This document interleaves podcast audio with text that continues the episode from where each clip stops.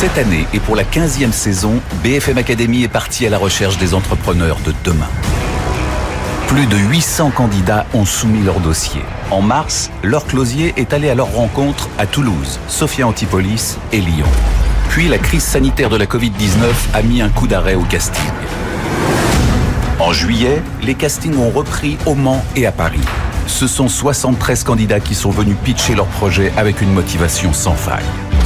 Nicolas Dose a demandé à nos quatre coachs de n'en retenir que trois chacun pour poursuivre la compétition. Mais un seul de chaque équipe pouvait accéder à la finale. Chaque coach a sélectionné son champion qu'il a ensuite entraîné, conseillé, challengé. Nos quatre candidats sont désormais prêts à affronter le jugement du public. Quel est l'entrepreneur le plus prometteur? Quelle société est en capacité de mieux se développer? Qui bouleversera le paysage économique français? Ce soir, sur BFM Business, il n'en restera qu'un. Et sur bfmacademy.fr, c'est à vous de voter. BFM Business présente la finale de la 15e saison de BFM Academy avec Laure Closier et Nicolas Dose.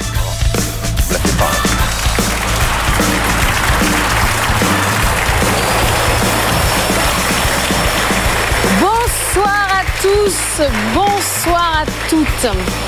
Qu'est-ce qu'on est, qu'est-ce qu'on est content d'être là Ah oui, parce que c'était pas gagné. Cette, euh, on va vous dire un mot sur cette saison 2015 qui était quand même partie dans une direction un peu particulière, d'ailleurs, comme l'ensemble de l'économie française. On est en direct jusqu'à un, un peu plus de 20h30 depuis le studio Gabriel à Paris, 8e arrondissement, pour la finale de la BFM Academy saison 16. 15, 15. particulière cette saison. Hein. C'est parce Alors, que c'était un peu long. ça a été un peu long, normalement tout s'achève au printemps. Et là, nous voilà à l'automne. Euh, c'est un peu Laure Closier qui a quand même été la cheville ouvrière de tout ce qui s'est produit depuis maintenant plusieurs mois. Laure, le pire souvenir de cette saison 15, et Dieu Ah. sait s'il y en a pas mal, je pense. Non, il n'y en a pas. Il y a aussi des bons souvenirs. Mais le pire souvenir, c'est quand ça s'arrête. Quand on est euh, le 17 mars, on a fait trois dates. euh, on est au casting à Lyon. Et puis on sent bien qu'on ne va pas pouvoir continuer. On se demande si on va aller au, au Mans. Tout s'arrête. Et franchement, on pense que le programme, bah, il est fichu. hein. Il va rester dans les magnétos et qu'on n'en sortira strictement rien. Donc on a tout figé comme l'économie française, effectivement, au mois de mars. Mais il y a eu des bons souvenirs. Bah oui, après on a repris en juillet pour refaire euh, les deux dernières dates euh, de la tournée. Et là, on a retrouvé euh, des entrepreneurs qui étaient plus que motivés, qui étaient ultra contents d'être toujours entrepreneurs, de ne pas avoir repris Toujours ouais. des jobs du quotidien et qui étaient ultra motivés. C'est vrai que cette reprise de la BFM Academy, c'était un vent d'optimisme. Alors vous réagissez sur Twitter avec le hashtag BFM Academy. Et puis euh, c'est à vous de jouer, hein, chers téléspectateurs, chers auditeurs de BFM Business, car vous allez devoir élire le lauréat de cette saison 15 parmi les quatre finalistes. Ça se passe sur bfmacademy.fr. Les votes sont ouverts dès maintenant. Ils se refermeront aux alentours de 20h20 avant de découvrir euh, le lauréat. Et je rappelle que cette émission est dotée d'une campagne de communication sur BFM Business pour le lauréat d'une valeur de 150 000 euros. Donc sans plus attendre, on va accueillir nos quatre équipes. Équipes, car il y a le créateur d'entreprise et son entreprise, mais chacun a été emmené par l'un des membres du jury. Et le premier, c'est Meditech. leur Meditech, c'est une solution pour détecter les faux médicaments. Il y a 100 000 morts en Afrique chaque année. Il est aidé notamment par une solution blockchain. Bonjour. Donc- Allez-y.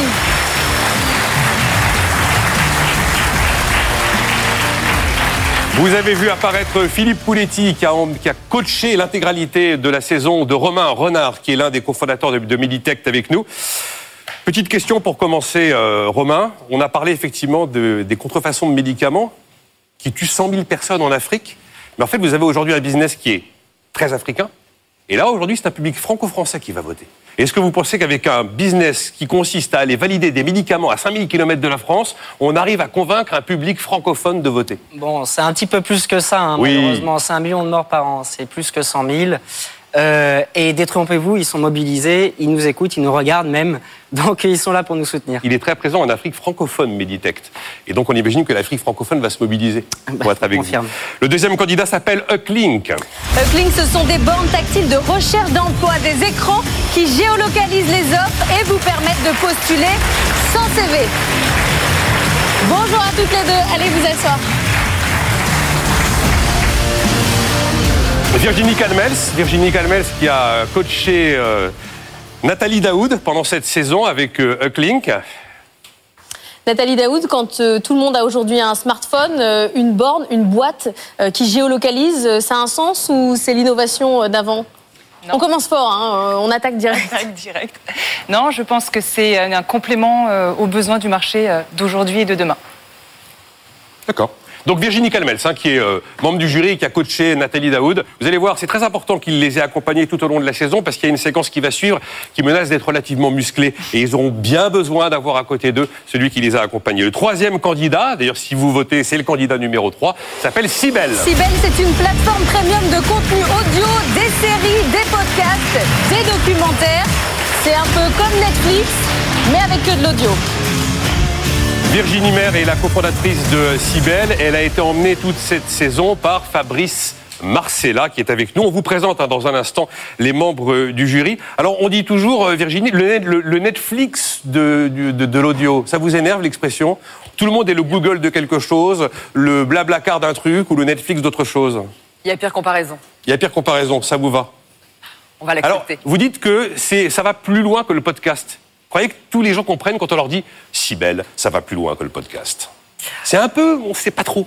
C'est des, des, histoires, les histoires, tout le monde en écoute et tout le monde en raconte. Donc euh, à partir de ce moment-là, c'est juste d'aller un peu plus loin dans notre imaginaire.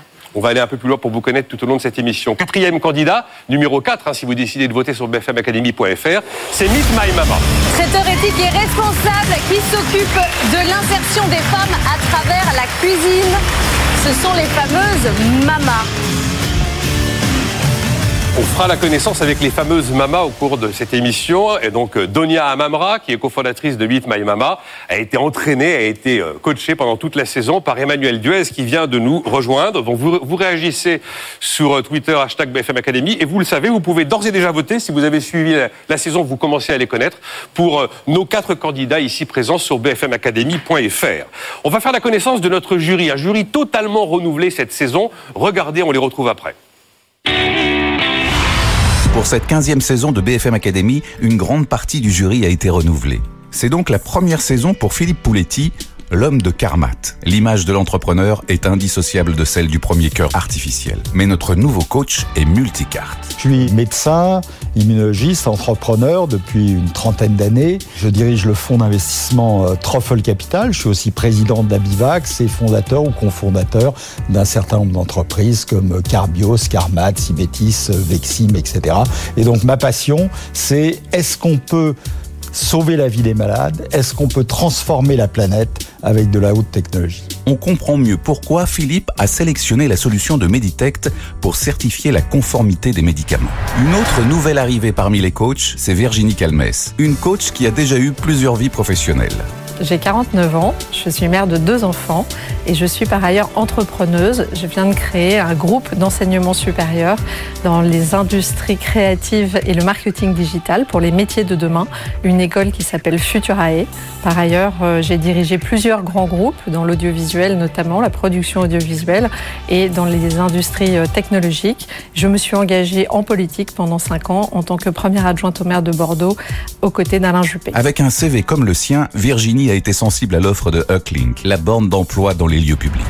Fabrice Marcella, c'est le doyen du concours. Chaque année, le maire du village Baïséa noue des liens avec les candidats et les suit dans leur business. Mon job, c'est de gérer une relation paradoxale entre des startups qui cherchent à prendre le leadership sur un secteur et qui, pour réussir ce pari, ont besoin des leaders, et de les mettre en relation avec des grands groupes qui ont conscience de cette posture et qui, en même temps, acceptent l'idée de travailler avec ces startups ayant besoin d'inspiration, d'open innovation, en tout cas de plus d'agilité. Fabrice a choisi Cybelle pour la finale, l'offre de série à écouter. Une autre nouvelle fait son entrée dans le jury, c'est Emmanuelle Duez. Si elle est la plus jeune coach qui a connu le concours, elle possède déjà une grande expérience. J'ai 34 ans, je suis la maman de deux petites filles et euh, la mère spirituelle et opérationnelle d'un certain nombre d'initiatives entrepreneuriales, parmi lesquelles The Boson Project, qui accompagne la transformation euh, humaine, voire humaniste d'un certain nombre d'entreprises, notamment des startups, mais également des grands comptes. Un projet qui n'a pas de sens, qui n'a pas fondamentalement de raison d'être, c'est vide aujourd'hui. C'est donc tout naturellement qu'Emmanuel a choisi d'emmener en finale Meet My Mama, la startup qui donne le pouvoir aux mamas du monde entier. Quatre coachs, quatre caractères différents, quatre visions complémentaires de l'entrepreneuriat. Sauront-ils vous convaincre qu'ils ont choisi le bon candidat? Voilà, donc euh, Philippe Pouletti emmène Meditect avec Romain Renard, l'application qui permet la traçabilité des médicaments, notamment dans les pays en voie de développement. Virginie Calmels emmène Unklink, Nathalie Daoud, ses bornes pour postuler un emploi en moins de deux minutes sans CV, installé dans n'importe quel lieu où il y a du public, comme une gare, un aéroport ou alors un centre commercial. Il y a Fabrice Marcella qui emmène Cybelle, l'application des séries audio. Et puis Emmanuel Duez qui emmène Meet My Mama. C'est ce traiteur qui offre cette cuisine réalisée par des femmes du monde entier qui mettent leur talent au service de leur spécialité culinaire de leur pays d'origine. Et justement, on a oublié tout à l'heure la question d'ouverture qui était destinée à euh, Meet My Mama. Bah oui, Donia, euh, activité euh, extrêmement complète. Vous faites de la formation pour Instagram, vous suivez vos mamas, vous les réinsérez dans le monde du travail. C'est quoi le core business? Le core business aujourd'hui, c'est une entreprise qui fait du traiteur et qui aujourd'hui répond à tous les besoins food qu'une entreprise peut avoir. Et voilà. vous allez voir, elle fait tous les besoins. Elle est traiteur, elle est aussi un peu entreprise d'insertion et aussi un peu entreprise de formation. C'est assez incroyable. Donc les membres du jury, Philippe Pouletti est avec nous. Il est donc le président de la biotech Abivax. Il, a, il est directeur général du fonds d'investissement Truffle Capital. Et alors au début de la saison, on lui disait qu'est-ce que vous attendez Philippe de cette saison? Il disait moi je veux des projets ambitieux, pas l'éternelle place de marché que tout le monde connaît, des projets un peu fous même, voire un peu mégalos mais qui ont quand même un, fond de réalisme. Alors Philippe Poletti, est-ce que vous aviez décidé dès le départ, vous êtes l'homme de Carmat, le cœur artificiel, de choisir une boîte dans la santé ou quand même vous aviez laissé un peu de chance aux autres? Alors absolument pas. Parmi mes trois présélectionnés, il y avait un drone autonome euh, taxi, euh, il y avait une entreprise de cosmétiques, mais pourquoi j'ai choisi Meditech? C'est parce que Meditech s'adresse à un problème très important. Un million de morts, c'est cinq fois plus que les 200 000 morts du Covid en Europe. Un million de morts à cause des faux médicaments. Et l'application de Meditech, plus tout le travail qui est fait sur le terrain, va permettre, dans les années qui viennent, de sauver des centaines de milliers de vies en Afrique. Et en plus, ce sera payé par qui? Par les groupes pharmaceutiques. Et Meditech peut devenir un leader mondial en quelques années. Virginie Calmels a réussi à ouvrir sa toute nouvelle école Futurae malgré les conditions sanitaires qui est dédiée euh, au métier du marketing digital. Elle nous avait dit, moi, pour cette saison, il faudra que j'ai un vrai produit, j'ai une vraie innovation et j'ai aussi une vision. Mais en fait, euh, Virginie, vous avez une école et vous avez choisi une candidate qui va vous permettre de quoi? De placer vos étudiants? C'est la, la, suite, juste, faites votre marché, quoi. non, Futurae est né de l'envie de rapprocher le besoin des entreprises des talents après le bac et Ucklink, c'est une façon de répondre à une problématique qui m'est chère, qui est l'emploi, effectivement. Mais là, on est sur du personnel peu ou pas qualifié qui va pouvoir postuler immédiatement et surtout dans le bassin d'emploi, ce qui est crucial. C'est-à-dire que euh, ce qu'on veut, c'est avoir des offres d'emploi non seulement intéressantes et à, pourvoir tout de suite, mais en plus dans un périmètre ultra resserré. C'est ça qui est très intéressant avec l'offre Ucklink et c'est pour ça que ça m'a séduit. Fabrice Marcella est maire du village Baïséa à Paris, donc du Crédit Agricole. Il avait été euh, lauréat, j'ai envie de dire, en 2018 avec Jade Francine et We Maintain. Je vous en dis pas plus parce qu'on prendra de ses nouvelles dans le courant de cette émission. Et il avait, il avait expliqué au début de la saison qu'il espérait trouver un entrepreneur qui soit un exemple un entrepreneur qui donne envie, qui donne envie à des quantités d'autres de, de, se lancer dans cette grande aventure de l'entrepreneuriat. Alors Fabrice Marcella, euh, je le dis souvent dans l'émission, vous êtes l'homme des produits. Vous adorez euh, tout ce qui est B2C, business to consumer. il teste Tester tout, c'est le, le géo trouve tout. Alors là, est-ce que vous avez choisi Cybelle juste pour être sûr de ne jamais épuiser le catalogue et écouter toutes les histoires? Non, mais ce que je cherche avant tout, ce sont des projets qui sont passionnants, des entrepreneurs qui me donnent envie et qui ont envie de changer le monde, en tout cas de changer leur industrie. Et c'est exactement ce que fait Sibel. Ensuite, je ne teste pas tout directement, je fais aussi tester à toute ma famille. Et ma, fille est aujourd'hui une cliente fidèle, ça y est, de... de, de pardon. De... de ah, Cybelle, pardon. Donc vous avez payé l'abonnement j'ai pas payé l'abonnement, j'ai la chance en tout cas de, j'ai la chance en tout cas d'avoir eu un abonnement gratuit. Voilà, pas payé. Non, parce qu'on vous racontera, mais Sibelle, qui était partie sur un modèle euh, gratuit, passe à un modèle payant progressivement, ce qui est d'ailleurs sans doute la bonne stratégie pour ce type d'offre. Emmanuel Duez, alors elle est serial entrepreneur, et Emmanuel Duez, elle a notamment fondé le cabinet de conseil qui est centré sur le développement humain en entreprise, Boson Project.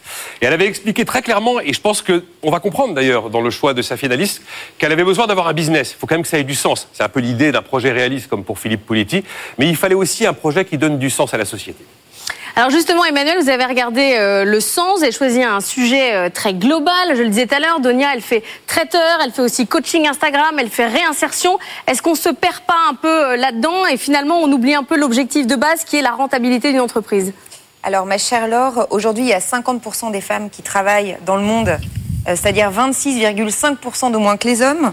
Par rapport aux hommes, les femmes, elles sont deux fois plus susceptibles d'être euh, des travailleurs familiaux non rémunérés. Et si on avait des femmes qui bossaient au même niveau que les hommes, on aurait 26 points de PIB en plus. Alors non, il n'y a pas trop peu d'efforts.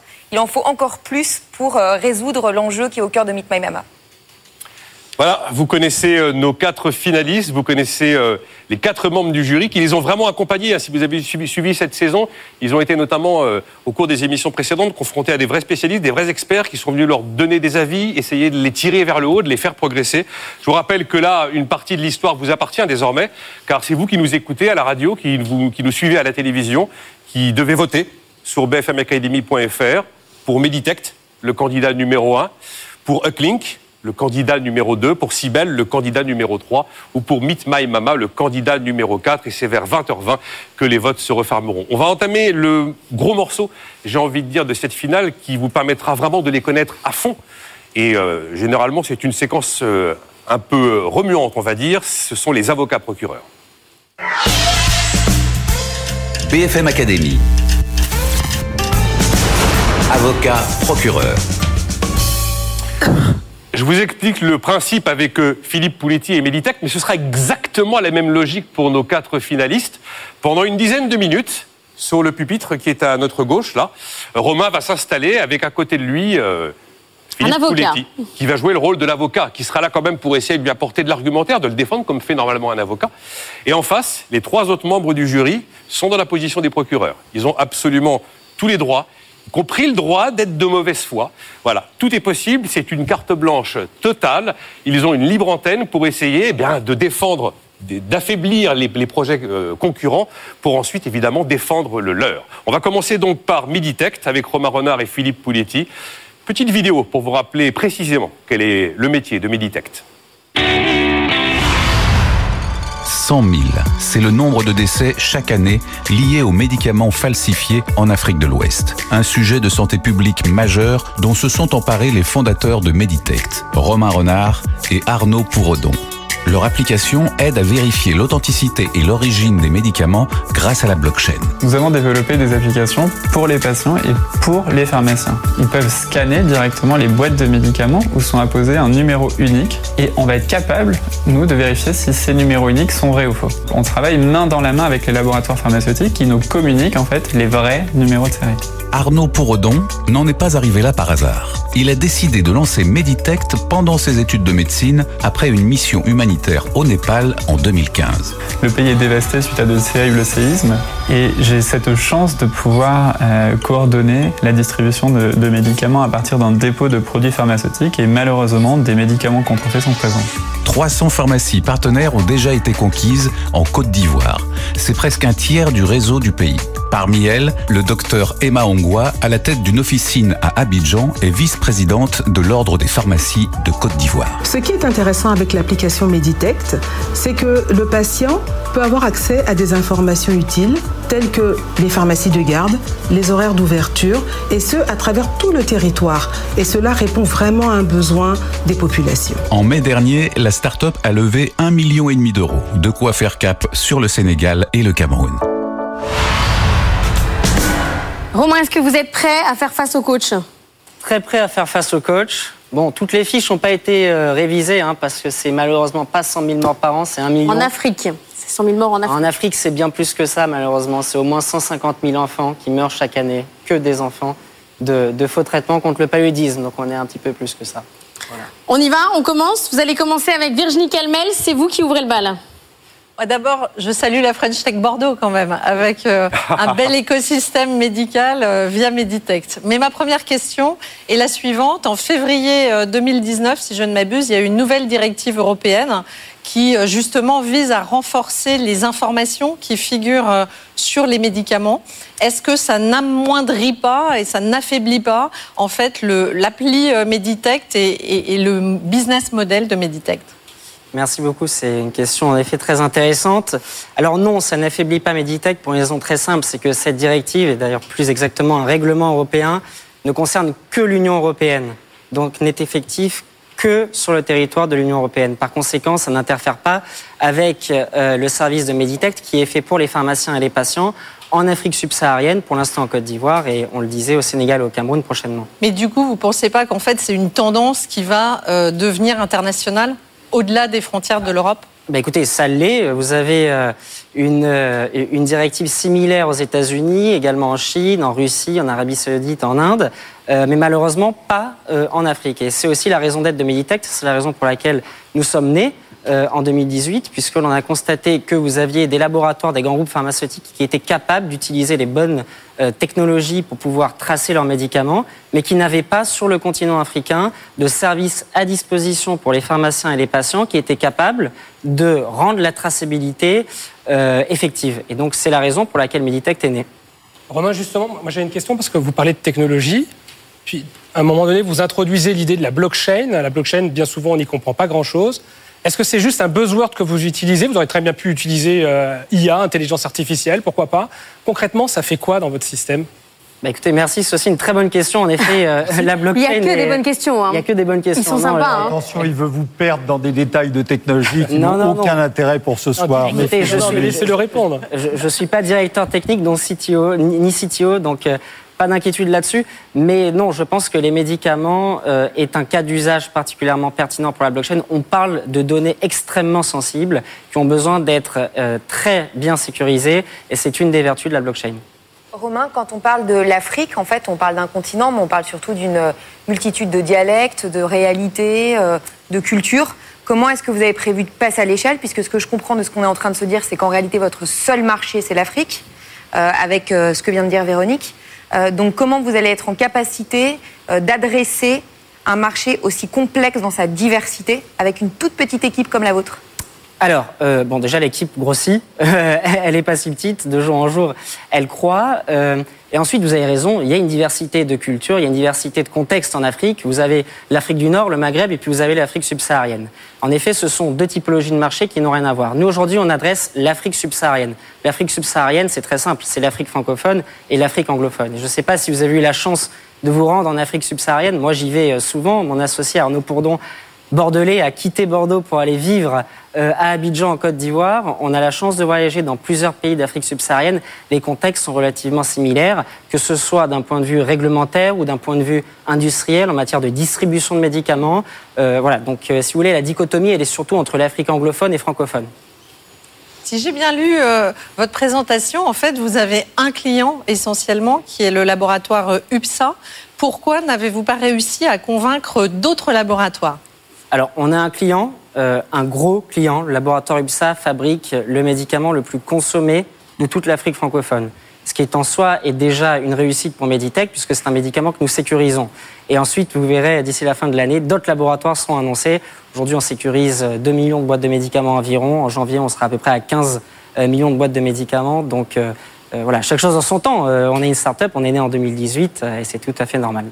Comment allez-vous réussir à tirer votre épingle du jeu alors même que vous avez deux concurrents en Afrique anglophone qui, à mon avis, vont commencer à, s'intéresser à votre propre marché? Alors, en tout cas, aujourd'hui, c'est pas dans leur plan officiel et public. En Afrique francophone, euh, malheureusement, et je dis bien malheureusement, on n'a pas de concurrents aujourd'hui. Nous sommes les seuls à sécuriser les médicaments qui y sont distribués. Et l'Afrique francophone, c'est quand même 400 millions d'habitants euh, au bas mot. C'est une petite vingtaine de pays, donc c'est quand même un gros marché.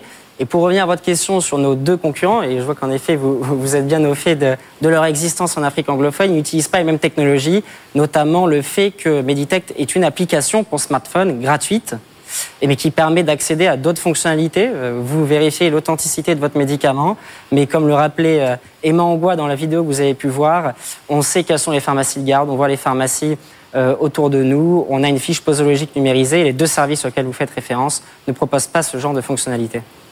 Romain, puisqu'on parle de l'Afrique, entre empowerer, donc donner du pouvoir à toutes les mamas africaines qui sont allées dans le monde entier et euh, permettre à quelques laboratoires de se donner bonne conscience en traçant les médicaments, tu penses que qui a le plus d'impact? Écoutez, les laboratoires, euh, si ça leur donne bonne conscience, tant mieux, et ils ont bien raison, puisque nous sauvons des vies. Donc euh, nous, notre raison d'être, c'est de sauver des vies. Arnaud l'a rappelé dans la vidéo introductive. Euh, Meditech est né lorsqu'il a fait face au fléau des faux médicaments en Népal en 2015. Un million de morts chaque, de chaque année, c'est quand même plus que le Ça veut dire que quand une entreprise C'est plus- fait appel à vous, en fait, elle le fait euh, parce qu'elle n'a pas de retour sur investissement? Elle le Ah, fait ah. comme un engagement non-profit? Ah, complètement. Complètement. Et d'ailleurs, vous aurez peut-être, vous pourrez demander à UPSA, c'est euh, le département RSE euh, d'UPSA qui euh, soutient Meditect, euh, qui travaille avec Meditect, RSE, responsabilité sociale euh, des entreprises. Donc euh, oui, c'est en effet le cas. Et encore une fois, quand bien même ce serait un autre département, on est là pour sauver des vies. Et en Afrique, on le fait gratuitement. Euh, une application gratuite pour des pharmaciens et des patients.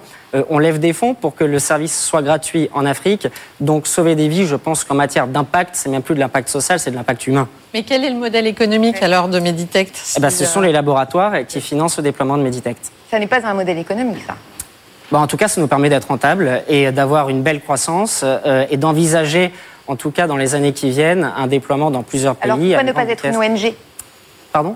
Pourquoi ne pas être une ONG Parce qu'on irait moins vite. On s'est posé la question. On s'est posé la question en 2015 avec Arnaud. On irait moins vite. Ça serait plus compliqué. Vous savez, moi j'ai 25 ans, j'ai terminé mes études il y a un Pourquoi an et demi. Bah, pourquoi? Parce qu'il faut avoir une capacité d'aller mobiliser des très grandes institutions. Enfin, vous connaissez un petit peu le, le sujet manifestement. C'est compliqué de monter une ONG dans un environnement euh, où la concurrence est grande, euh, où les besoins technologiques sont importants, où les exigences de sécurité le sont aussi. Euh, par conséquent, non, non, non, non. C'est la raison pour laquelle euh, nous ne sommes pas une ONG. Philippe, il n'a pas besoin d'un avocat, il se débrouille très bien, mais peut-être que vous voulez l'aider un peu là, parce qu'il sort la sulfateuse quand même. hein. Emmanuel nous sort quelques coups bas sur l'industrie pharmaceutique. Vous savez, le Covid, ça va être euh, vaincu d'abord par les entreprises de biotechnologie, les groupes pharmaceutiques qui développent des vaccins et des médicaments. Donc, si- il se passe quoi en Afrique? Vous avez un paludisme, un million et demi de morts du paludisme. Euh, si vous n'avez pas la nivaquine fabriquée par des laboratoires pharmaceutiques de bonne qualité, les enfants meurent. La tuberculose, les malades meurent. Le sida, les malades meurent. Les infections bactériennes, donc pas de politiquement correct. Bien sûr qu'il faut des groupes pharmaceutiques qui fabriquent et vendent des médicaments. Et avec Meditech, vous aurez beaucoup moins de faux médicaments qui seront utilisés par des malades qui croyaient qu'ils allaient guérir et meurent parce qu'ils ont un mauvais médicament. Donc c'est pas une ONG. Il faut des ONG, il faut Médecins du Monde, mais c'est pas leur métier de faire ce que va faire Meditech. Et c'est d'autant moins leur métier qu'ils ne l'ont jamais fait. Et c'est peut-être aussi la raison pour laquelle on est arrivé dans un terrain vierge. Une dernière question, si vous en avez une, l'un d'entre vous. Non, la, la question que je me posais, c'est qui certifie votre application finalement, puisque vous-même, vous êtes un tiers de confiance lorsqu'on va euh, analyser et vérifier si le médicament n'est pas une contrefaçon. Les autorités de santé. Vous avez un bureau Veritas finalement qui valide votre. Ministère de la Santé en Côte Très bien. d'Ivoire. Pourquoi seulement la Côte d'Ivoire? Toujours le délai pour Question d'opportunité. On a commencé en Côte d'Ivoire. En janvier, on sera au Sénégal, au Cameroun. L'année prochaine, dans probablement trois pays de plus. Voilà. Voilà, c'était Romain Renard avec Philippe Pouletti, donc pour cette séquence.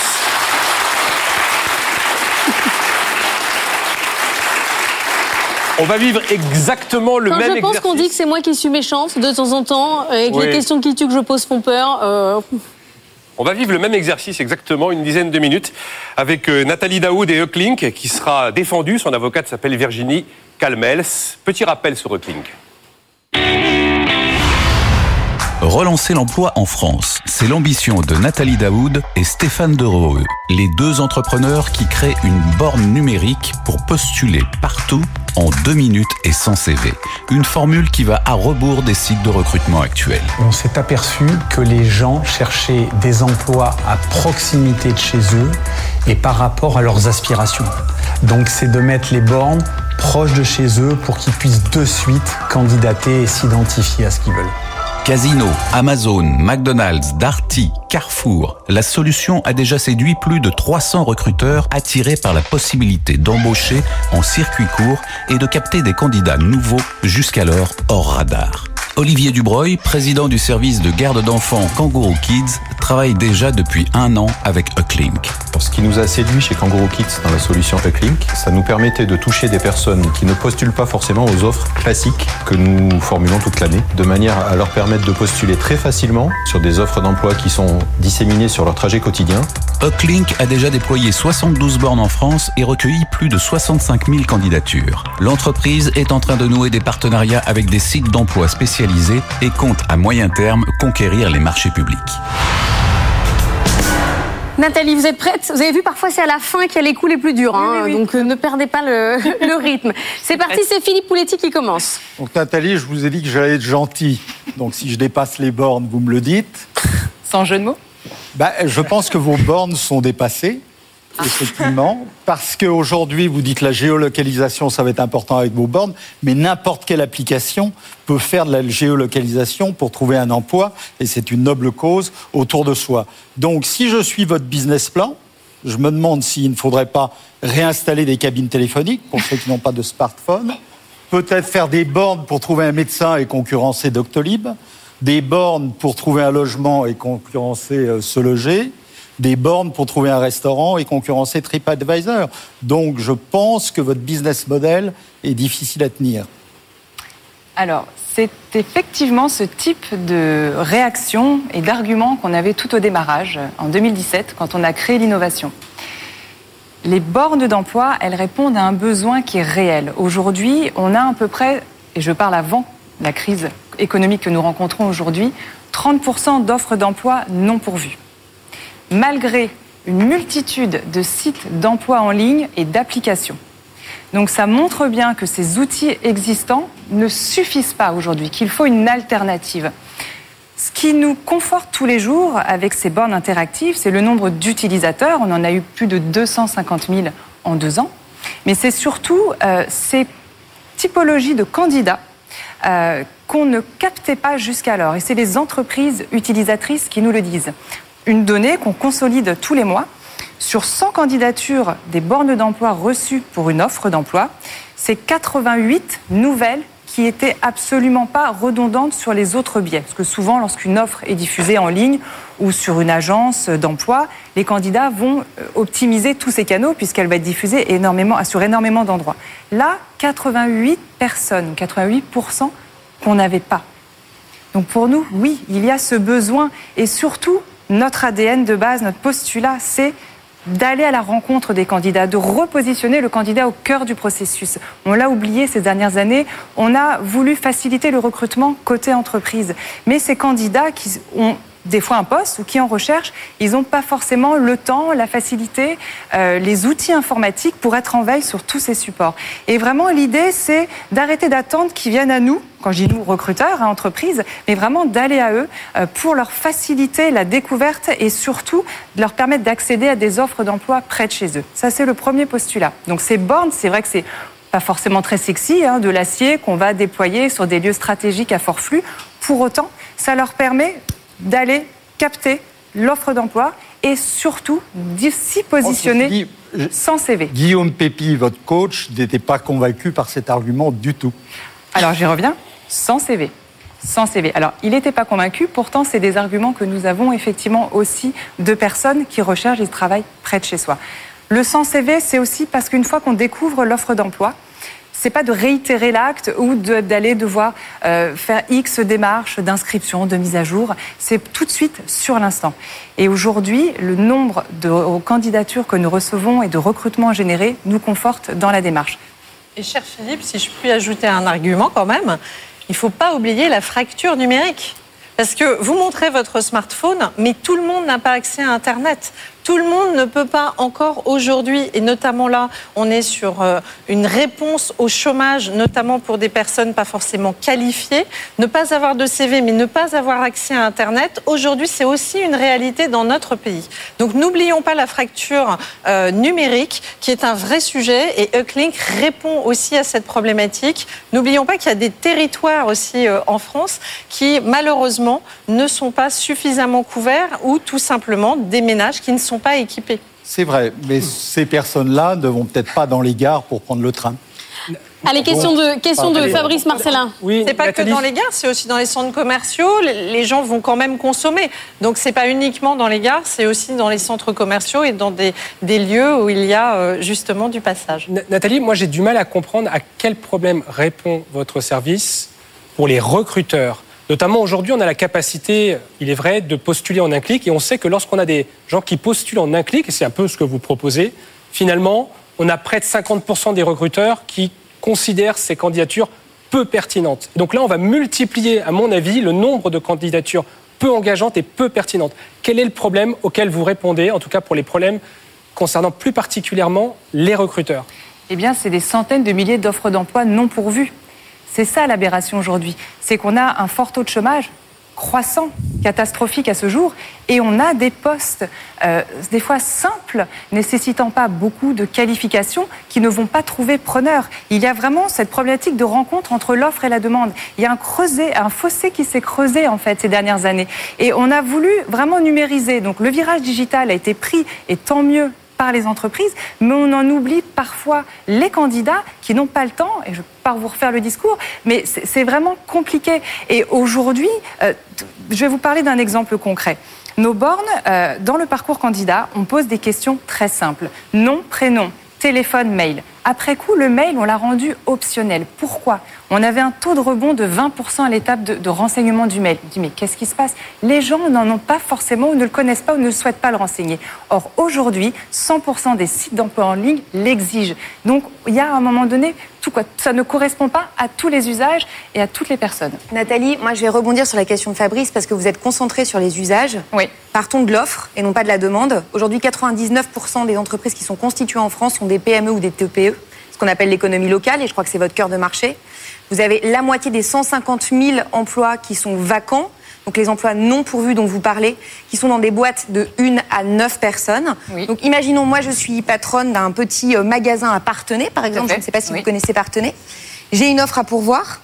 Euh, et mon énorme problème, c'est que dans le bassin, autour de moi, il n'y a personne. Qu'est-ce que vous me proposez? Combien ça coûte? Et en quoi j'en ai pour mon argent que je n'ai pas d'ailleurs? Alors, partenaire, remettez-moi au niveau géographique.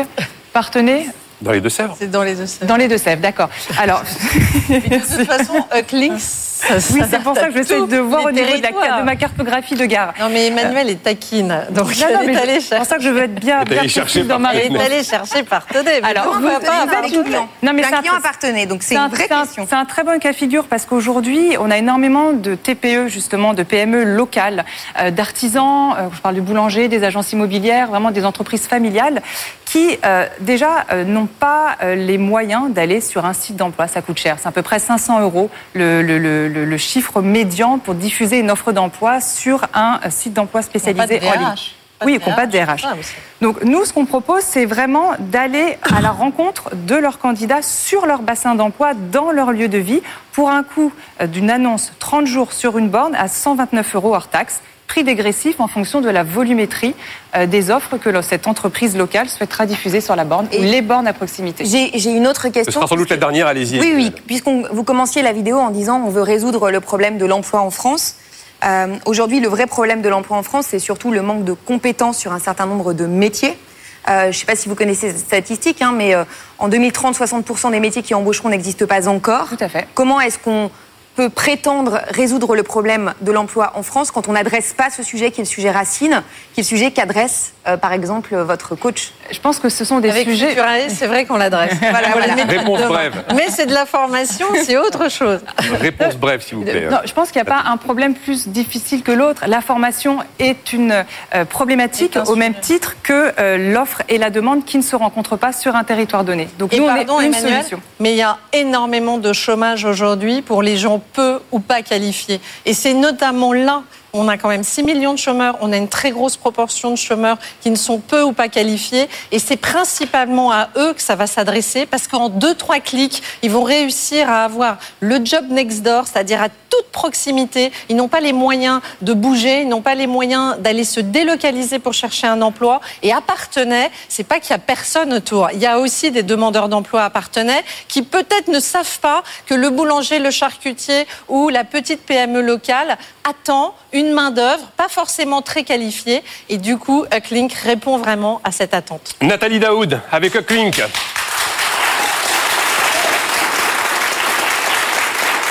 L'emploi euh, à Partenay va exploser là. Oui, oui, à Partenay, ça va exploser. Emmenée donc par Virginie Calmels, troisième candidate. Elle s'appelle Virginie Maire. Elle est là avec Sibelle. Regardez. 2019 a vu émerger un petit nouveau, Cybelle, un Netflix de l'audio qui rassemble plus de 500 fictions et documentaires. Comédie, thriller, science-fiction, tous les genres y sont représentés. Explication de Karine Lézin, directrice des contenus chez Cybelle. La grande force de Cybelle, c'est de proposer des contenus qui sont très immersifs, qui vont beaucoup plus loin finalement que le podcast. On va proposer par exemple de la fiction, du documentaire, des contenus en fait qui sont très écrits, qui ont toute une immersion sonore, qui va vous faire vivre l'émotion, vivre l'expérience, qui aujourd'hui font que la fiction et le documentaire audio ont une vraie plus-value sur le marché. Avec ses castings de voix et ses auteurs maison, Cybelle ressemblerait presque à Hollywood. Action Vous voyez ce que je vois? On dirait une porte. Qu'est-ce qui s'est passé ici? J'avais envie de faire parler les lycéens de ce qu'ils pensent, de leurs peurs et de leurs fantasmes aussi. Mais c'est quoi ce petit machin? Mais tu es trop mignon, toi 20 000 personnes ont déjà signé pour l'abonnement Cybelle, aujourd'hui à 3,99€ par mois. Marie-Fort Ambroise, mariée et mère de trois enfants, le partage avec toute la famille. Alors moi j'ai un magasin de t-shirts, donc j'écoute Cybelle quand je fais mes colis. Donc deux ou trois heures par jour, je me lance mes programmes. Mon mari dans les transports, dans sa voiture, il écoute ses programmes. Et mes enfants, beaucoup pendant les voyages pour les occuper et beaucoup à la maison en temps calme. En fait, dès qu'ils sont énervés, je leur lance une histoire et souvent ils s'échappent dans leur imaginaire et ils oublient de se battre ou de s'arracher cheveux. Sur le marché très concurrentiel de l'audio, Cybelle va devoir jouer des coudes pour se faire une place. Mais l'application est déjà bien partie. Quelques mois avant son lancement, le premier tour de table lui avait déjà rapporté 5 millions d'euros. Cybelle, c'est en partie la paix des familles. hein. Merci euh, Virginie, ça aide pour les transports. Prête? Allez. Allez, c'est Emmanuel qui commence. Alors, euh, en entrepreneuriat, il y a une règle hein, qui dit que globalement, le, le gros appelle le gros. Donc moi, je suis cliente Spotify. Si demain, sur Spotify, j'ai des super podcasts, des super séries audio, des stars des podcasts que t'as pas encore sur ta plateforme, euh, qu'est-ce qui va me faire venir chez toi? Le contenu justement et le contenu exclusif, c'est que euh, aujourd'hui tu veux regarder Game of Thrones, tu sais où aller le regarder. Euh, donc euh, le contenu exclusif, c'est pas un marché. Le marché du contenu n'est pas un marché euh, où le winner takes all. Euh, donc euh, il y a de la place pour tout le monde parce que on vient sur Cybelle pour le contenu de Cybelle, les créations originales qui sont en exclusivité sur Cybelle et qui sont de cette très grande qualité qu'on a décrit ici sur cette cette promesse et cette ligne éditoriale qui est celle de Cybelle, à savoir de proposer une plateforme de divertissement pour tout le monde, où on va retrouver des fictions avec toutes les catégories qu'on peut trouver dans la fiction. Donc, euh, on l'a dit, ça va du thriller à la comédie, etc. Mais également des documentaires qui sont très riches euh, et donc on va aller très loin sur des documentaires historiques, des documentaires de société, etc. Énormément, un large catalogue pour les adolescents et pour les enfants, avec cette promesse aussi très forte d'alternative aux écrans. Et donc, c'est tout ça qu'on va euh, qu'on va trouver sur Cybelle. Ça veut dire qu'aujourd'hui, ton avantage compétitif, ce qui fait la différence, c'est ton contenu. Donc, tu es davantage un studio de création qu'une plateforme. Alors moi je suis un diffuseur, donc ça veut dire que je vais acheter en fait ces contenus-là. Euh, et donc on a vu euh, Karine qui est, euh, qui est directrice des contenus chez, chez Cybelle, qui avec son équipe s'occupe de repérer en fait les meilleurs contenus et de travailler avec des producteurs exclusifs euh, pour, pour avoir des créations originales sur Cybelle. Donc, comment tu comptes rattraper le fossé avec Spotify, avec Deezer, avec Apple, qui sont pas des Alors, petites entreprises En fait, toutes ces, euh, toutes ces sociétés sont des, des places de marché. Euh, elles, ne, elles prennent des contenus, en fait. C'est des agrégateurs de podcasts aujourd'hui. Sur les podcasts qu'elles vont proposer, ce sont beaucoup des agrégateurs de podcasts. Et euh, c'est avant tout, alors là, sur les, sur les sociétés que tu cites, des, euh, des sociétés qui font euh, beaucoup de musique. Mais pour le coup, ça veut dire que vous n'avez pas de propriété intellectuelle. Donc en fait, est-ce que vous n'avez pas l'impression d'être un peu un modèle ancien de simple diffuseur sans avoir euh, ce qui est euh, la clé du contenu, c'est-à-dire la, la propriété intellectuelle Alors justement, c'est là toute la différence, c'est que le contenu nous appartient puisqu'on l'achète pour le diffuser sur Cybelle. Donc Oui, c'est là il la- appartient que durant un droit de diffusion. Alors sur les C'est- créations originales, on est sur des droits qui sont quand même assez longs. hein. Et Donc, euh, vous avez dans votre contenu, euh, si je ne m'abuse, du contenu euh, pornographique. Euh, combien est-ce que ça représente dans votre audience et est-ce que ça ne vous dérange pas euh, d'avoir sur une même plateforme se côtoyer des programmes pour enfants et je crois que c'est une des grosses cibles de Cybelle et en même temps euh, ce contenu-là? Alors merci beaucoup pour cette question euh, parce que effectivement on a du contenu érotique, c'est pas pornographique non plus, Euh, c'est du contenu érotique. Je sais pas si vous avez eu l'occasion de le- l'écouter, Euh, mais je les ai pas vus, ça se voit. Donc euh, le catalogue en fait pour les enfants, euh, il est complètement protégé puisque on a la possibilité avec un compte d'avoir jusqu'à 5 profils. Ces profils sont en mode euh, enfant, donc on a la possibilité de les mettre en mode enfant et donc avec euh, le, le contrôle parental qui va bien pour que le catalogue soit protégé et euh, les jeunes oreilles soient protégées du thriller, mais également de contenus euh, érotiques qui peuvent être sur la plateforme avec tous les disclaimers qui vont bien. Donc c'est les parents qui doivent faire l'action de, de protéger leurs enfants parce que eux, pour le coup, ils peuvent aller directement euh, sur sur Cybelle, avoir accès à tous les contenus. Alors comme toute plateforme de SVOD, j'ai envie de dire, où il y a des contenus qui sont plus ou moins adaptés justement aux, aux jeunes oreilles, aux jeunes euh, téléspectateurs, euh, aux jeunes de manière euh, de manière générale. Donc ça, c'est un peu la même problématique, quelles que soient quelles que soient les, les plateformes en fait. Je vais, rebondir puisqu'on on prête souvent finalement l'intention de tester les choses. Je l'ai testé, je l'ai testé en tant que parent, je l'ai testé aussi auprès de mes enfants. Et c'est extrêmement étanche. Effectivement, il n'y a pas de pornographie, au même titre qu'il n'y en a pas sur Netflix. Souvent, on fait la comparaison avec Netflix. Ça fonctionne exactement sur le même principe.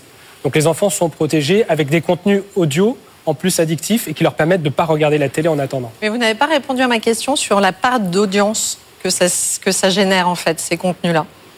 Alors, pour vous. On ne va pas adresser évidemment euh, les mêmes personnes. Donc aujourd'hui, nous, la grande force sur Cybelle, c'est que on a euh, toute cette euh, on va parler en cohorte en fait euh, d'auditeurs sur euh, Cybelle, d'utilisateurs sur Cybelle. Donc on a euh, une grosse part sur les adolescents, sur les enfants et après chez les adultes. Dans les adultes, aujourd'hui on a un petit catalogue érotique, donc ça représente une petite part de nos audiences.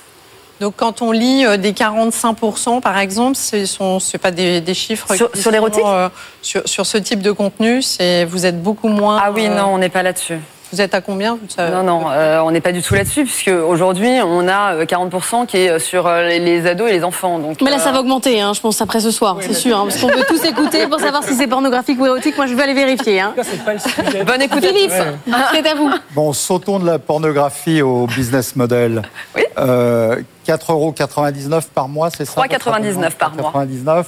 Mhm. Donc c'est bien, c'est pas cher. Ouais. Euh, mais vous êtes essentiellement francophone. euh, produire des contenus propriétaires, ça va coûter de qualité, ça coûte très cher. Mhm. Donc en fait, euh, vous avez l'intention d'atteindre le break-even quand? Et est-ce que c'est faisable ou vous allez essayer de vite, re- vite faire revendre l'entreprise l'année prochaine? Alors, si vous prenez les ratios de la différence qu'il peut avoir entre de l'audiovisuel et de l'audio, on est sur des ratios de 1 à 50 euh, en termes de production. Aujourd'hui, 3,99 euh, et qu'on, alors on reparle de Netflix euh, parce que euh, voilà, c'était dans le dans l'introduction, c'est 10 euros par mois. Donc on n'est pas du tout sur les mêmes ratios en fait en termes d'abonnement aujourd'hui qu'on peut constater de cette même différence entre la SVOD et ce qu'on va proposer sur Cybelle. Donc déjà, on a dans le modèle économique une longueur d'avance parce que ça coûte quand même beaucoup moins cher que de produire de l'audiovisuel. Donc ça, c'est un premier point. Le deuxième point, c'est que oui, on s'est lancé en francophone, on s'est lancé également depuis cet été en hispanophone, et donc la grande force aussi de, euh, de ce modèle, c'est de pouvoir doubler dans une nouvelle langue euh, les contenus et adresser ainsi un bassin linguistique beaucoup plus large. La dernière question très rapidement, Emmanuel, et Moi, j'ai une question rhétorique qui n'amène pas forcément de réponse. Ah. Est-ce que vous connaissez Cobuzz? Ouais. Cobuzz, c'est une plateforme donc, qui diffuse du contenu de très haute qualité sonore. Ça fait 13 ans- 30 13 ans que ça existe. Mhm. C'est 170 000 albums en super qualité, 66 millions d'euros levés, 10 millions levés récemment et personne ne connaît. C'est loin de Netflix. Combien de millions il vous faut pour y arriver? Ah, ben, il y a une question quand même. Réponse brève, s'il vous plaît, Virginie. Alors, euh, je pense qu'il y a aussi un type to market qui est très important pour arriver sur, euh, sur, ce, sur ce marché de, euh, de l'audio. C'est qu'aujourd'hui, il se passe beaucoup de choses aussi, euh, ne serait-ce qu'en techno. Euh, on le voit avec euh, l'émergence des enceintes connectées qui vont de plus en plus vite euh, aussi. On le voit euh, parce qu'aujourd'hui, on est malgré tout très équipé. euh, et donc, euh, quand Donc on... combien de dizaines de millions? Alors pour et là ça se hein, rejoint un peu. Euh, L'équilibre il sera atteint l'année prochaine, l'été prochain, avec euh, 150 000 abonnés. Sibelle et euh, Virginie Maire qui est emmenée par Fabrice Marcella. On passe tout de suite à la quatrième candidate, quatrième finaliste. C'est Meet My Mama. Regardez. Chez Meet My Mama, on veut donner à la cuisine du goût et du sens. Ce service traiteur à destination des entreprises rassemble aujourd'hui plus de 200 femmes cuisinières. L'idée de ce projet a émergé en 2015 dans la tête de Lubna Zibi et ses deux associés. Ça a commencé avec l'arrivée des réfugiés, où on s'est dit comment on peut accompagner ces femmes qui arrivent pour qu'elles puissent s'intégrer dans la société. On voulait vraiment qu'elles soient indépendantes économiquement, qu'elles s'épanouissent comme tout le monde et qu'elles puissent avoir un rôle économique dans, dans la société. Sri Lanka, Sénégal, Liban, Maroc, les femmes recrutées viennent des quatre coins du globe. Grâce à Meet My Mama, Eva a pu ouvrir le premier restaurant islandais de Paris. Je suis venue ici en France, ça fait 14 ans à peu près, et toujours eu super passion pour la cuisine en fait. Après de rester à la maison avec mes enfants pendant 6 ans, je me suis lancée et j'ai commencé le premier restaurant islandais ici à Paris. Et c'est comme ça que j'ai rencontré Meet My Mama. Objectif professionnaliser ces passionnés de cuisine à l'aide d'une formation. Pour cette mama originaire de Madagascar et de la Réunion, Meet My Mama est la seule structure qui lui a vraiment permis de se lancer. Au quotidien, Meet My Mom a apporté vraiment la réalité du terrain. Un CAP en 9 mois, c'est pas suffisant en fait pour pouvoir exercer ce métier. Aujourd'hui, Meet My Mama réalise plus de 250 repas par jour et travaille pour près de 1000 entreprises clientes. La start-up a notamment déjà organisé des événements pour Google et L'Oréal. Prochaine étape, atteindre les 2 millions d'euros de chiffre d'affaires. Donia Mamra, c'est votre euh, tour. J'ai quand même un conseil. Quand on vous dit euh, combien de millions euh, vous voulez lever, vous répondez beaucoup. On ne sait jamais que quelqu'un soit disponible. Allez-y, on commence avec Fabrice. Oui, Donia, moi j'avais besoin que vous m'expliquiez un petit peu comment fonctionne votre structure. Vous êtes une structure dite hybride, c'est ce que j'ai découvert au travers des émissions. À la fois une association qui s'appuie sur des subventions publiques et, de la- et des dons pour former vos mamas. Et ensuite une entreprise commerciale qui va mettre en relation ces mêmes mamas, donc des traiteurs, avec des entreprises qui, euh, euh, qui font appel à, à vos services. Aujourd'hui, vous annoncez aussi une entreprise qui est rentable, avec des marges assez impressionnantes. Euh, Je l'ai vu dans l'émission précédente, 35% de marge. Comment cette entreprise commerciale contribue aussi au- au bon fonctionnement de votre association? Est-ce que c'est le cas déjà? Et si ce n'est pas le cas, pourquoi? Ok.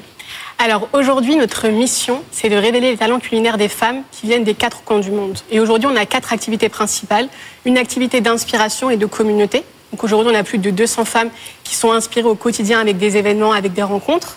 On a une activité de formation, comme vous l'avez dit, la Mama Academy, qui est là pour leur donner vraiment tous les outils pour devenir chef, traiteur, entrepreneur une activité d'accompagnement où toutes ces femmes qui sont inspirées, formées, elles sont soutenues pour mettre en place leurs projets et s'épanouir professionnellement. Et la dernière activité, c'est l'indépendance économique et leur donner tous les outils et surtout des, opportunités business pour qu'elles puissent vivre de leur talent. Aujourd'hui, comme vous l'avez dit, on a deux structures, une entreprise et une association. L'entreprise, elle est là pour justement ouvrir toutes les opportunités professionnelles dans le monde de la food. Aujourd'hui, le monde de la food, tout le monde mange, tout le monde a besoin de manger. Les entreprises sont en constante demande, les particuliers sont en constante demande, et c'est ça le cœur de notre business. Et la partie associative, elle est là pour vraiment créer un écosystème pour favoriser leur employabilité et surtout leur donner ces outils pour être autonomes et indépendantes. Est-ce que l'entreprise donc fait fonctionner aussi l'association? Alors aujourd'hui, ce sont deux structures distinctes. On a d'ailleurs une convention qui est là pour vraiment distinguer les deux activités et elles sont, tota- enfin, elles sont totalement indépendantes. Mais aujourd'hui, sans la partie business, l'impact serait moindre et sans la partie impact, le business serait moindre. Donc on a besoin des deux pour vraiment créer cet écosystème unique pour révéler les talents de milliers de femmes partout dans le monde. Les mamas, elles sont attirées, elles sont formées avec l'association. Et l'entreprise, elle défriche le terrain pour leur trouver des jobs, pour structurer la filière. Et ensuite, elle positionne les mamas en mettant de côté tous les irritants qu'elles pourraient rencontrer dans l'exercice de leur métier. Donc, c'est deux structures qui ont des objets sociaux complémentaires. Moi, j'aime beaucoup votre projet et euh, il se trouve que j'ai travaillé aussi sur de l'insertion pour une association car- caritative qui s'appelle ARES. Et quand je vois votre projet, en fait, j'ai du mal à comprendre pourquoi justement vous ne l'abordez pas sous un angle associatif, parce que c'est un magnifique projet d'insertion, mais au fond, à la fin, ça touche quand même un nombre assez euh, faible de personnes et c'est magnifique d'accompagner des destins. Mais finalement, est-ce que c'est vraiment la vocation d'une entreprise commerciale et surtout, on, on- on voit mal comment vous allez pouvoir vous développer en tant qu'entreprise commerciale, puisque l'objectif d'une entreprise, c'est aussi de créer des emplois. Alors que là, vous insérez des femmes, et une fois encore, le projet est magnifique, euh, mais finalement, ces femmes derrière, comme vous leur donnez leur autonomie, elles vont justement, au fond, ne plus être euh, les mamas euh, que vous accompagnez aujourd'hui. Et du coup, on voit mal comment finalement vous allez grossir, grandir, et quel est réellement l'objet commercial de cette action qui, pour moi, ressemble complètement à une magnifique association d'insertion. Alors, comme je l'ai dit tout à l'heure, aujourd'hui, l'objectif, c'est vraiment de valoriser et surtout de créer un écosystème favorable pour leur employabil- leur employabilité dans le monde de la food. Aujourd'hui, on les forme, on leur donne tous les outils et on capitalise sur tout cet investissement pour créer et leur offrir des opportunités professionnelles. Plus que de l'insertion, c'est de l'empowerment. Aujourd'hui, on souhaite qu'elles soient autonomes, indépendantes, mais aujourd'hui, grâce à Meet My Mama, elles ont la possibilité de vivre dans leur savoir-faire. Et l'entreprise, elle est capitale pour justement accroître toutes ces opportunités et leur donner le pouvoir de réaliser leurs rêves. Philippe. Je voudrais rebondir sur ce que dit Virginie. Ce soir, on ne choisit pas des beaux projets associatifs. On choisit une PME qui a une forte probabilité de devenir un leader français, européen, mondial dans les années qui viennent. Et j'ai l'impression que vous avez deux péchés dans votre business plan fréquents. C'est la diversification, un traiteur, formation, etc., etc. Quatre activités, c'est très difficile. Vous voulez vous installer dans 27 villes très vite, ah, c'est-à-dire vous éparpiller.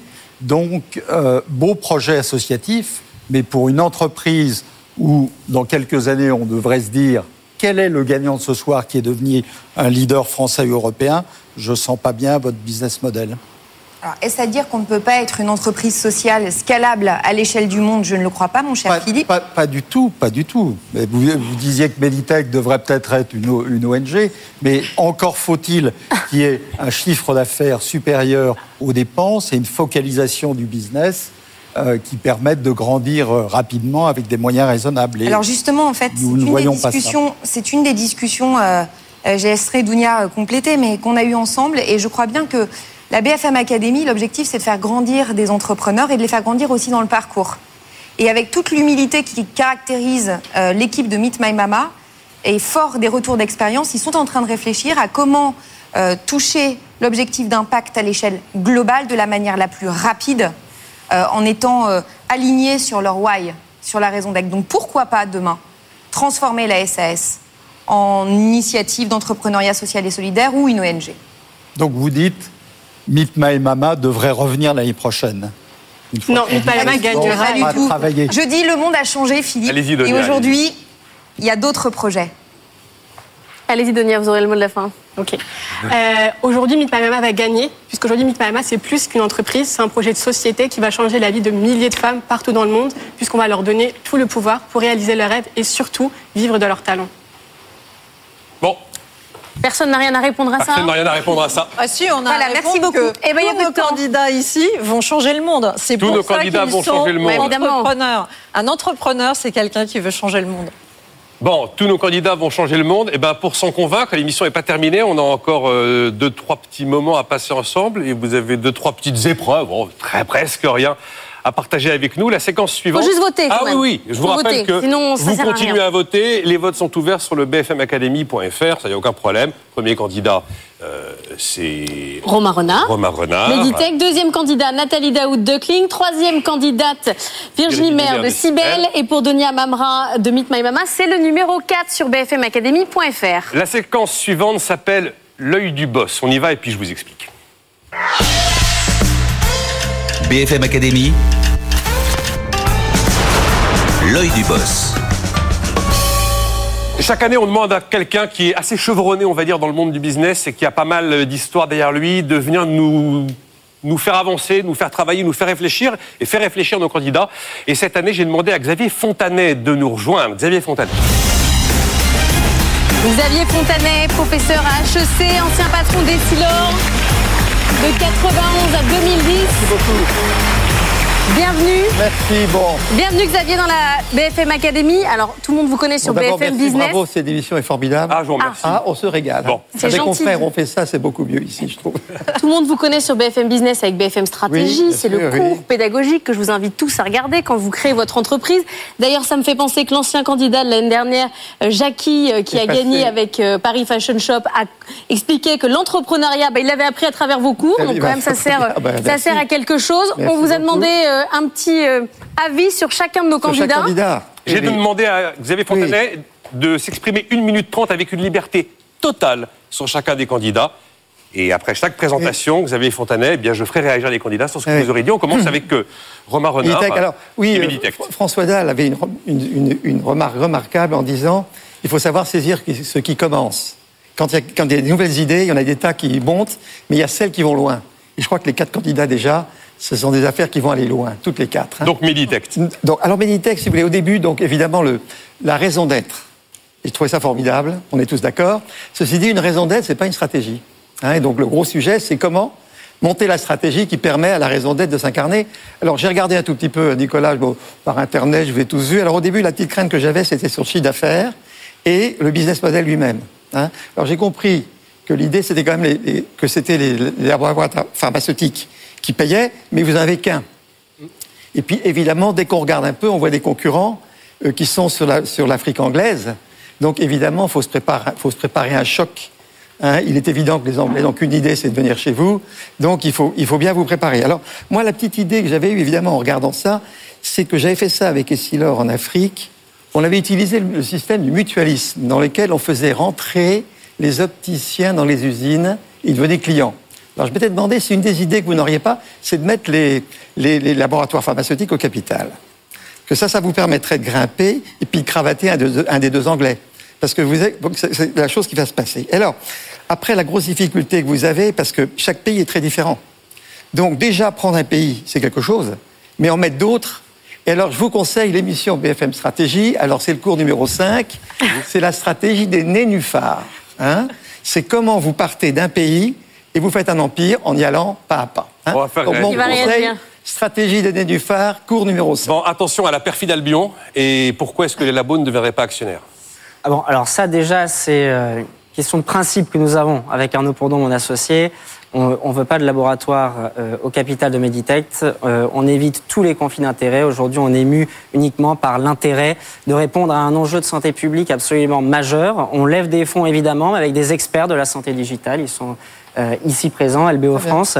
Euh, ça, c'est la première réponse. Et alors, sur le deuxième point, qui est celui de l'expansion géographique, vous avez raison, ça fait un petit peu peur de parler de plusieurs ouvertures de pays comme ça, spontanément embrasse mal les trains. dans des, euh, dans des euh, horizons de temps assez rapprochés. Voilà. Euh, bon, la réalité est que non, euh, en Afrique subsaharienne, vous avez des petits pays. Euh, quand on parle d'une ouverture d'une dizaine de pays, bah, ce sont des petits pays avec des populations concentrées autour des grandes villes et des capitales. C'est des villes. C'est presque plus que des presque plus des villes plus que des pays entiers. Voilà.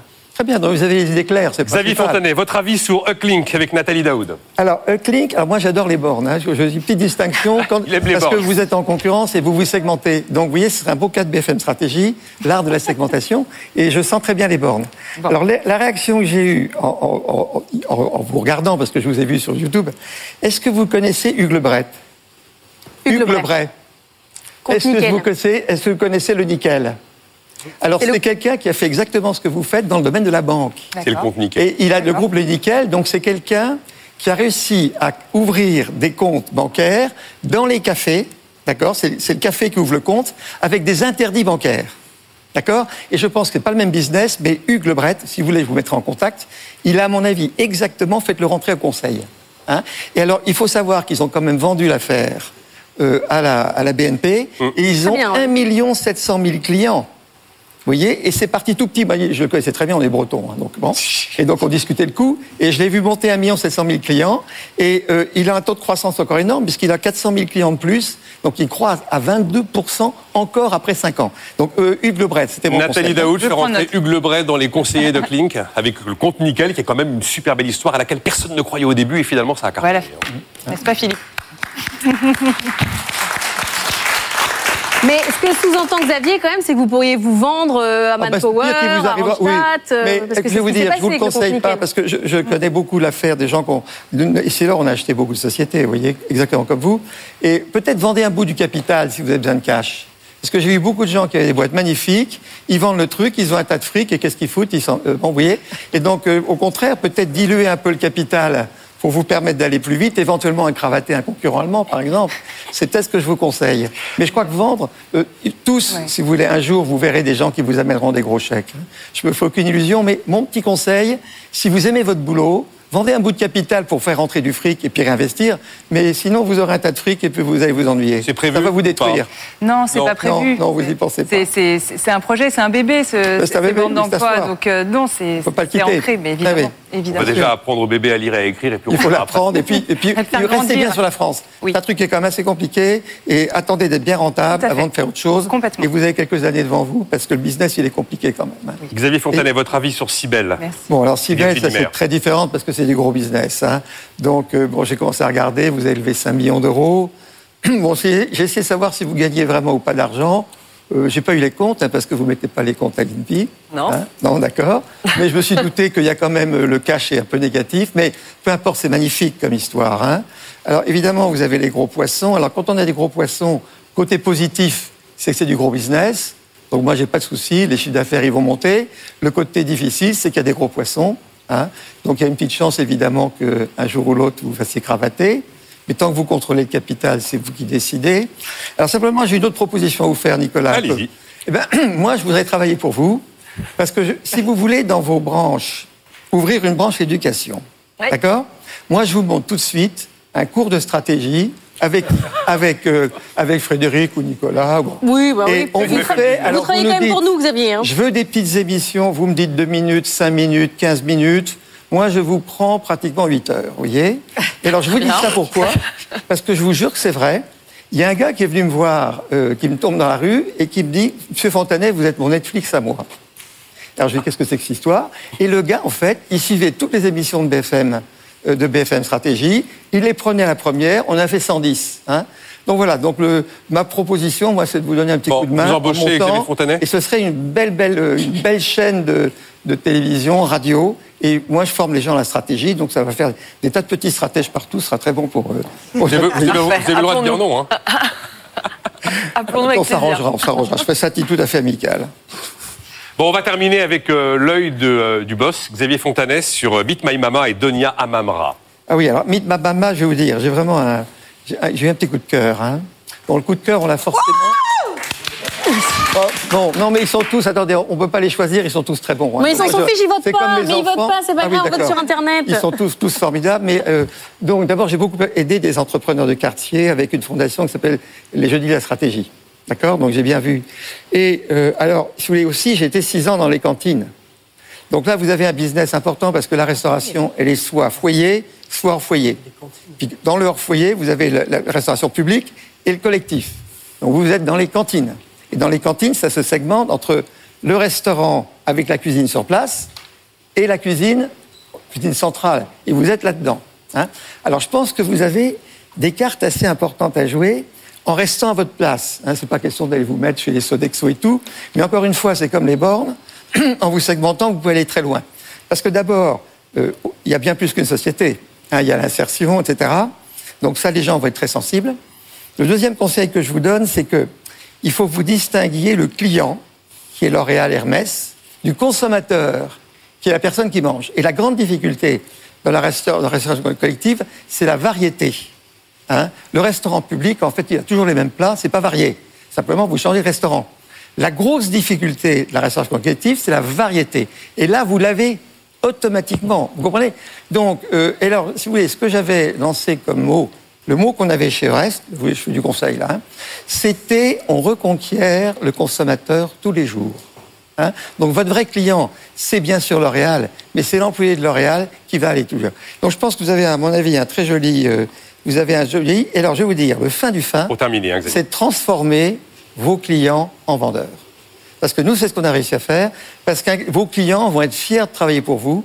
Et si vous arrivez à les transformer, alors tout ça, Nicolas, ils sont tous très bons, ils sont magnifiques et bravo d'avoir sélectionné de tels champions. c'est un vrai régal. Merci d'avoir joué le jeu, Xavier Fontanet. Merci beaucoup. Je vous laisse regagner la salle. Euh, on va arriver au moment de la clôture des votes, mais pas tout de suite. Arrive maintenant la carte blanche. BFM Academy. Ils y croient, mais croirez-vous en eux? Romain Renard, c'est le moment où il va falloir tout donner. Vous avez une minute pour convaincre les téléspectateurs, les internautes de voter pour vous. Je rappelle que vous êtes le numéro 1 sur bfmacademy.fr. Merci Laure, merci Nicolas. Écoutez, moi mon message est simple. Euh, Aujourd'hui, plus que jamais, la santé est une priorité mondiale. Le Covid nous l'a rappelé, les grandes pandémies continuent de naître et d'exister, sida, tuberculose, paludisme, Covid désormais. Mais il y en a qui sont parfois plus meurtrières et plus graves. C'est le problème des faux médicaments. Les faux médicaments, c'est un million de morts chaque année. Un million de morts par an, c'est plus que le sida. Un million de morts par an, c'est plus que le paludisme. C'est désormais ce que le Covid a causé depuis que le virus est né. Alors malheureusement, on ne sait pas si on arrivera à trouver un vaccin pour lutter contre le Covid. On ne sait pas si on arrivera un jour à soigner le sida. Par contre, on sait qu'on peut lutter contre les faux médicaments grâce à une solution de traçabilité qui s'appelle Meditect. Et cette solution de traçabilité de Meditect, elle a les moyens de sauver des centaines de milliers de vies à court terme, tout en étant rentable. Alors si vous croyez en notre projet, si vous partagez notre vision, votez 1, votez Meditect. L'ultime argument de Philippe Pouletti en faveur de Meditect. Bah, J'ajouterais que euh, on veut travailler pour la santé des pays européens, des pays développés, mais c'est aussi important de s'occuper de la santé des pays émergents, de l'Afrique, de l'Asie, et grâce à Meditech, eh bien, on pourra sauver sans doute des centaines de milliers de vies dans ces pays délaissés, tout en ayant un business model ou en faisant payer les groupes pharmaceutiques. Meditech peut devenir une PME leader européen et peut-être leader mondial. Romain Renard, Meditect est le numéro 1. Nathalie Daoud pour Ucklink, vous êtes le numéro 2, toujours sur bfmacademy.fr. On vote. Allez-y, une, minute. Mesdames, Messieurs, peut-être faites-vous partie des 6 millions de chômeurs qui cherchent un emploi parmi les centaines de milliers d'offres non pourvues faute de candidats. Bonne nouvelle, la solution existe. Nous avons créé des bornes interactives de recherche d'emploi vous permettant, vous candidats, de découvrir les opportunités des entreprises proches de chez vous.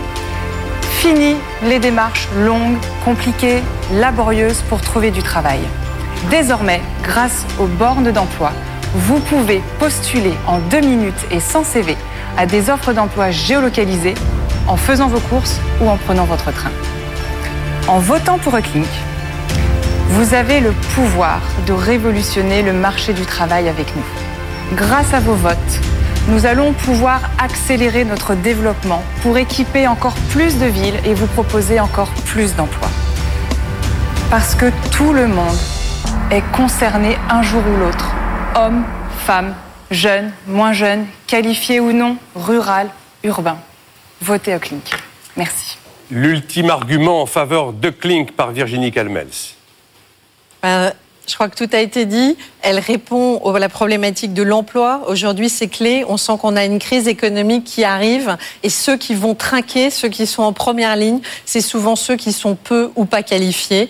Et Ucklink répond parfaitement à cette problématique. Mais entre nous, j'ai un petit secret. Vous connaissez tous Kylian Mbappé, qui a grandi à Bondy. Eh bien, c'est une star du foot, bien évidemment. Je pense que ce soir, on peut avoir notre star du business de Bondy, parce que Nathalie Daoud, elle a grandi aussi dans le 93 à Bondy. Et j'ai envie de te dire ce soir, Nathalie, ramène la coupe à la maison. Nathalie Daoud, candidate numéro 2 sur bfmacademy.fr. C'est au tour de Virginie Maire. Une minute pour défendre Cybelle. Merci Laure. Euh, alors, voter pour Cybelle, c'est voter pour votre imaginaire. 70% des utilisateurs et des utilisatrices de Cybelle déclarent aujourd'hui mieux dormir quand ils ont découvert notre app parce qu'ils utilisent leur app. Parce que écouter une histoire avant de se coucher, c'est pas juste pour les enfants. Même si voter pour Cybelle, c'est aussi permettre à nos adolescents et à nos enfants une alternative riche aux écrans. Et ça, c'est un point qui fait partie de la genèse de Cybelle. Une alternative aux écrans sur, dans un monde qui est contrôlé par la vidéo, qui est contrôlée par les écrans. Il faut avoir des alternatives de divertissement ludo-éducatif et éducatif pour aller sur d'autres contenus, d'autres programmes. Voter pour Cybelle, c'est dire oui à des heures de séries audio de qualité et exclusive pour tous et seulement à 3,90 euros par mois. Dire oui à Cybelle et voter pour Cybelle, c'est dire oui au rayonnement de la culture française à l'international. Merci beaucoup. L'ultime argument en faveur de Cybelle, Fabrice Marcella. Oui, donc voter pour Cybelle, c'est voter pour l'offre la plus innovante, c'est voter pour une chef d'entreprise qui a su déjà convaincre près de 20 000 abonnés. Voter pour Cybelle, c'est aussi lui donner les moyens d'affronter euh, les fameux gros poissons, lui donner plus de force dans la bataille qu'elle va devoir mener face aux GAFA. Enfin, ayant en tête une chose, c'est que le divertissement est un besoin vital chez les gens aujourd'hui et finalement l'offre Cybelle y répond bien. Votez pour Cybelle. Cybelle et Virginie Maire, numéro 3 sur bfmacademy.fr et la numéro 4 c'est Donia Amamra. Une minute pour défendre Meet My Mama. Meet My Mama, c'est plus qu'une entreprise. C'est un projet de société qui a envie de valoriser le talent de millions de femmes partout dans le monde. Aujourd'hui, Meet My Mama, c'est aussi l'histoire de trois passionnés qui ont envie d'avoir un impact. Et aujourd'hui, avec la BFM Academy, nous avons le pouvoir et nous aurons la possibilité de faire entendre leur voix, de les voir, de les entendre et surtout de leur donner tous les outils pour qu'elles puissent s'épanouir pleinement, professionnellement. Aujourd'hui, vous avez le choix. Si vous voulez faire un choix utile, votez Meet My Mama. Ultime argument en faveur de Meet My Mama avec Emmanuel Duez. Euh, Ce que je trouve intéressant, c'est quand même que Donia est la seule à ne pas avoir levé de fonds. Pourquoi? Parce qu'elle présente un entrepreneuriat différent, qui est engagé, qui est hybride, qui ne rentre pas dans les codes et les cases euh, des euh, sociétés d'investissement. C'est un business de terroir, c'est un business de patrimoine. Est-ce que la cuisine est scalable? Oui, il n'y a rien de plus universel que ça. Est-ce qu'on a besoin de liens sociaux dans le monde d'aujourd'hui? Oui, plus que jamais. Et je pense que pour le coup, elle a besoin de cette aide que vous pouvez lui apporter pour passer à l'échelle et permettre l'émancipation de ces milliers de femmes. Vous connaissez tout ou presque de nos quatre candidats. On va marquer une pause dans cette émission, se retrouver d'ici trois minutes. Les votes restent ouverts encore pendant environ deux minutes et à la sortie, quand on se retrouve en direct au studio Gabriel à Paris, les votes seront clos et on ira vers, euh, le résultat, vers le lauréat de cette saison 15. À tout de suite. BFM Academy saison 15, la finale, avec Laure Closier et Nicolas Dose. Nous revoilà en direct du studio Gabriel à Paris pour la J'espère que vous finale avez voté. de la là, c'est BF terminé. de la BFM Academy. Là, les votes sont clos. Ça se joue entre Miditect, Clink, Sibel et Meet My Maman. On va découvrir ensemble les résultats d'ici quelques minutes. À ce stade, Laure et moi n'en avons absolument aucune idée. Comme chaque année dans cette émission, on s'intéresse quand même euh, à ce qui est arrivé à nos précédents lauréats des émissions passées. Que sont-ils devenus? BFM Academy. Que sont-ils devenus The Women. Alors, Jade Francine. Salut Jade. Elle gagne la BFM Academy saison 13 en 2018. Elle était emmenée par Fabrice Marcella. Et, et donc, elle a créé Womentain. Elle a décidé de s'attaquer à des entreprises comme Otis, euh, ThyssenKrupp, voilà. Schindler. Et elle a donc créé une plateforme qui met en relation les réparateurs qualifiés d'ascenseurs avec les gens qui gèrent des immeubles. Il y a 600 000 ascenseurs en France, 225 000 à Paris. Et alors, euh, je lis le 23 avril 2019, Womentain lève 7 millions d'euros. Je lis le 10 décembre 2019, Womentain décroche un contrat à 500 000 euros en Ile-de-France. Je lis le 18 septembre 2020, il y a quelques jours, en plein confinement, Womentain a signé plusieurs contrats à Londres. Donc ça a été, Bah, euh, vous, c'est un vous carton. lisez bien la presse. C'est un carton. C'est ça. Oui, oui, ça marche, euh, ça marche très bien. On est, on est très contents. D'ailleurs, euh, c'est drôle de se retrouver là parce que Bah c'est oui. vrai qu'il s'est passé beaucoup de choses. Mais je pense que vous avez oublié la news la plus importante, c'est que on a signé les ascenseurs du village Baïséa au, au travail. ça Oui, oui, ça sert à ça.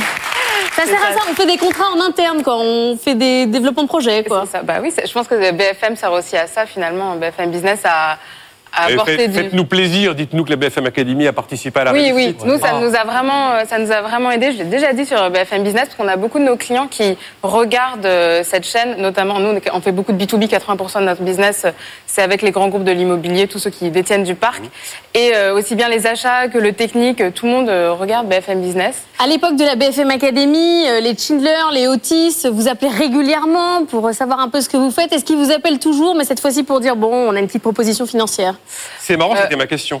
Oui, c'est normal, c'est écrit là. Euh, Aujourd'hui, on, on a eu quelques appels, mais on est vraiment très concentré sur notre développement à, à nous. Donc là, on les voit surtout, euh, c'est bah, en tant que concurrents lors des appels d'offres. Euh, voilà, là, ils sont vraiment Mais il n'y a pas eu de tentative de rachat de la part des Non, géants. et pour le coup, c'est pas du tout euh, dans la. Enfin, justement, tout à l'heure, vous parliez de- d'emmener les entreprises loin. Bah, c'est ça, en fait. Euh, L'idée, c'est pas de se retrouver avec euh, un chèque dans deux ans et de s'ennuyer, parce que le projet, il est quand même très, très excitant. alors là, en termes de nombre de salariés, de chiffre d'affaires, si vous avez des chiffres actualisés, parce que je sais pas, je sais pas où vous en êtes. Alors, au Mais niveau on n'est pas niveau- en 2000, euh, on n'est pas en- il y a deux ans. Non, quoi. non, on n'est pas il y a, on n'est pas il y a deux ans. Au niveau des salariés, on est 65 maintenant. Ah oui, d'accord. Donc voilà, donc ça a bien. Je crois que quand on était venu, on était une, Une dizaine, ouais. ouais. même pas une douzaine, je crois.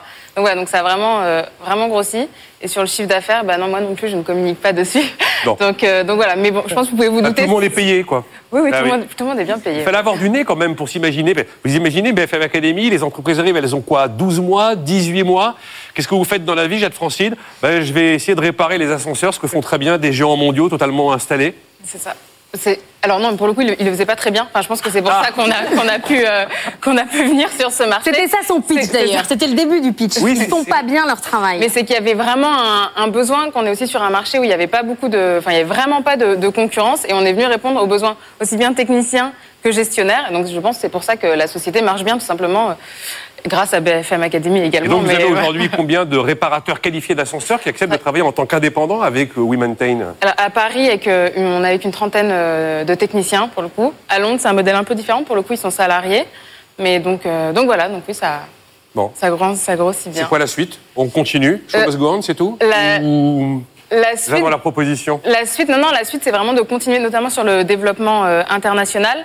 Et l'autre aspect, c'est que vous avez loupé un article également. On a développé des capteurs pour les ascenseurs. Et c'est également d'aller plus loin sur tout ce qui est données, euh, données de l'immeuble, de l'immeuble intelligent. Parce qu'il y a un enjeu aujourd'hui avec le Covid sur l'ascenseur.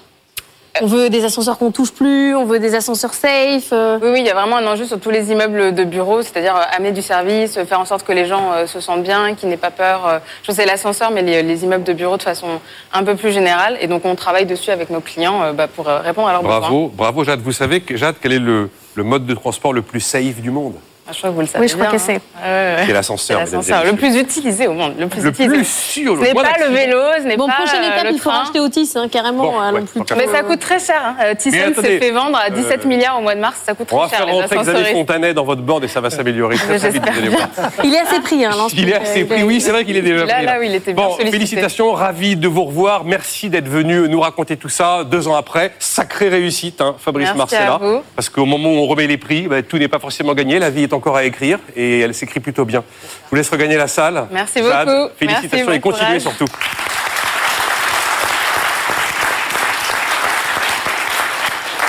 Il nous reste deux invités à accueillir pour remettre le prix au lauréat de cette saison 15. On y va. BFM Academy. Ce soir, il n'en restera qu'un. Bertrand Corbeau, est-ce qu'il est là? Bertrand Corbeau, est est-ce qu'il est là derrière le mur. Je pense qu'il est Oui, caché, mais il est. Ça y est. Bertrand Corbeau, vous êtes là. Vous avez, Vous ratez jamais une finale, de toute façon.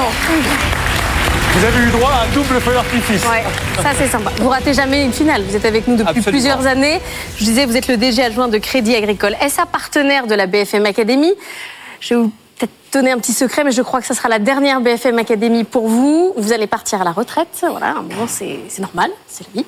Et euh, euh, vous êtes l'homme des villages. Ce sont ces endroits où on a passé les castings, qui sont des incubateurs de start-up. Il y en a combien? 36 Il y a 36 villages et, dans ces 36 villages, nous avons 800 startups dans toutes les régions euh, de France. Il y a 2000 startups qui se créent chaque année. Plein de belles aventures. Bravo à vous quatre, c'est merveilleux. Et, et ça montre que nous sommes un pays d'entrepreneurs qui a euh, aujourd'hui une vraie dynamique entrepreneuriale et ça sera très utile pour le renouvellement d'un tissu d'entreprise qui est très important. Il y a plusieurs millions d'entreprises en France. Il s'en crée 400 000. Les plus innovantes, les startups, sont là, 2000, et, et dans nos villages, un certain nombre. Et parmi euh, les entreprises de ce soir aussi. Nous, à travers 15 BFM Academy, on a clairement vu le niveau monter chez les start la professionnalisation quasiment de l'entrepreneur, notamment en communication. Comment vous les avez vus évoluer euh, durant toutes ces années? Mais en fait, je, je pense que l'écosystème France euh, s'améliore d'année en année. Euh, les, des, des- des incubateurs se sont créés, les villages se sont créés. La compétition est aussi un peu plus forte. Euh, je crois que le niveau d'excellence euh, augmente.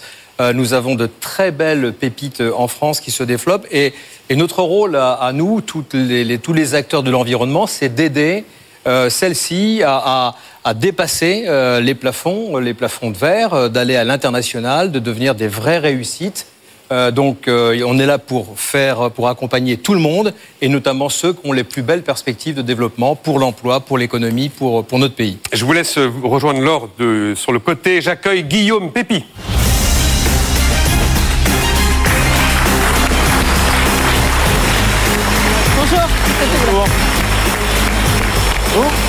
Guillaume Pépi, il est président d'Initiative France. C'est un réseau de 215 associations qui accompagnent depuis 1985 la création et le financement des entreprises. Euh, Guillaume Pépi, ça a changé quoi cette pandémie? Finalement, tout s'arrête, tout se réinvente différemment? Chacun va pouvoir finalement créer son propre job qu'il aura du mal à trouver dans un Alors, réseau le normal. choc a été vraiment rude pour les gens qui étaient déjà des entrepreneurs. Ils ont perdu leur chiffre d'affaires, ils n'ont pas pu se payer. Mais en même temps, il y a de nouveaux besoins qui sont en train d'apparaître. Et par exemple, des besoins locaux, les producteurs locaux qui distribuent localement aux restaurateurs locaux, ce qu'on appelle un peu des boucles courtes. Et ça, c'est des nouvelles opportunités pour créer des entreprises. Donc, cette pandémie n'a pas tout arrêté. Non, c'est touché mais pas coulé. Voilà, on va dire ça comme ça, comme à la bataille navale. Et les gens, au fond, ont de la confiance. Il y a seulement 5%, 5% c'est très peu, des toutes petites entreprises qui ont dit peut-être que je vais jeter l'éponge. 95% ont plutôt confiance dans leur projet et dans leur entreprise. Après toutes ces années à la tête d'une entreprise que tous les Français connaissent, la SNCF, comment vous définissez votre nouvelle mission chez Initiative France? C'est une nouvelle vie totale pour vous. Oui, mais Initiative France, c'est quelque chose de super concret. Ça marche de façon très simple. Vous, vous avez une idée. Nous, quand on reçoit l'idée, on la transforme en projet parce qu'on a 1000 salariés qui vont construire le dossier, le rendre plus solide. Et puis on a 20 000 bénévoles, et ces 20 000 bénévoles, comme à la BFM Academy, ils vont voter pour savoir si votre projet est assez solide pour qu'on accorde un prêt d'honneur, et ce prêt d'honneur se transforme en un prêt bancaire, ce qui vous permet ensuite de créer l'entreprise, et puis surtout, les 20 000 bénévoles, ils sont là pendant 3 ans, 4 ans, 5 ans, pour vous accompagner comme marin, comme plutôt parrain ou marraine du projet, et faire en sorte que votre entreprise, au bout de 3 ans, au bout de 5 ans, elle soit toujours là. Et je vais profiter de votre présence et de votre grande expérience. On a parlé business plan, on a parlé rentabilité, on a parlé pitch, communication. Scalable, on a même dit plusieurs fois. Scalable, oui, la croissance, la capacité à croître. Quelles sont les, si on les les trois bonnes pratiques que vous attendez chez un créateur d'entreprise? Bah, Elles ont été dites au cours de l'émission. hein. Il y a d'abord l'obsession du client. Ah, j'étais sûr que vous me la Bah, mettiez en oui, l'obsession du Parce client. qu'on se connaît depuis un certain temps et j'étais certain. Voilà. La deuxième chose, c'est c'est nouveau, mais c'est faire du bien à la société. Autrement dit, les entreprises, elles doivent faire du bénéfice. Mais si elles font pas du bien autour d'elles, c'est-à-dire soit au territoire, soit à la transition écologique, soit aux, jeunes, soit à des populations fragiles, c'est des entreprises qui iront pas extraordinairement loin. Voilà. Et puis la troisième chose, c'est qu'il faut l'innovation, la créativité. Euh, Quand on regarde la capacité qu'aujourd'hui il y a en France à créer des nouvelles entreprises sur des nouvelles idées, on est assez bluffé. Et moi j'ai trouvé les quatre. Il faut, faut, je sais pas voter, mais faut- voyez moi hein. j'espère qu'ils seront ex aequo et qu'ils auront tous le prix. Oui, oui, oui. Non, c'est faux. En un mot, est-ce que vous voyez une, une vraie bonne raison de garder le moral en ce moment? Quand on demande à tous les observateurs, elles sont difficiles à trouver, ces raisons. Non, je suis pas d'accord. Je suis pas d'accord parce que euh, créer sa boîte, c'est-à-dire créer son emploi, c'est probablement la plus belle des aventures professionnelles. Et pour ça, il y a besoin en France d'une chose, c'est une idée. Parce que si vous n'avez pas d'argent, l'argent, il y en a dans des réseaux comme Initiative France. Et si vous vous dites, mais j'ai pas les compétences et je risque de me casser la figure, eh bien la vérité, c'est qu'il y a des parrains, des marraines, il y a des gens qui sont là pour vous accompagner dans la durée. Donc maintenant, ce qu'il faut, c'est qu'en France, on, on débloque en quelque sorte l'autocensure, les trouilles qui sont pas des, pas des réalités. Il faut se jeter à l'eau. Tout le monde n'a pas la bonne idée, mais tout le monde Mais Guillaume aujourd'hui on a une idée, de créer. on a une idée, on vous envoie un mail, on vous contacte sur LinkedIn. Mais vous allez euh, sur le site initiativefrance.fr, vous trouverez la liste des 215 associations. Il y en a partout sur le territoire. Et le métier de ces associations, c'est de faire que vous ou quelqu'un d'autre, il crée facilement, solidement et dans la durée une entreprise et donc derrière des emplois. Bertrand Corbeau et Guillaume Pépi, on va vous remettre à chacun une enveloppe. Vous ouvrirez la première enveloppe, Bertrand Corbeau, où il y aura les pourcentages des quatre projets du quatrième au premier. Et euh, Guillaume, dans l'enveloppe qui vous sera rendue, vous aurez le nom du lauréat que vous pourrez nous donner dans un instant.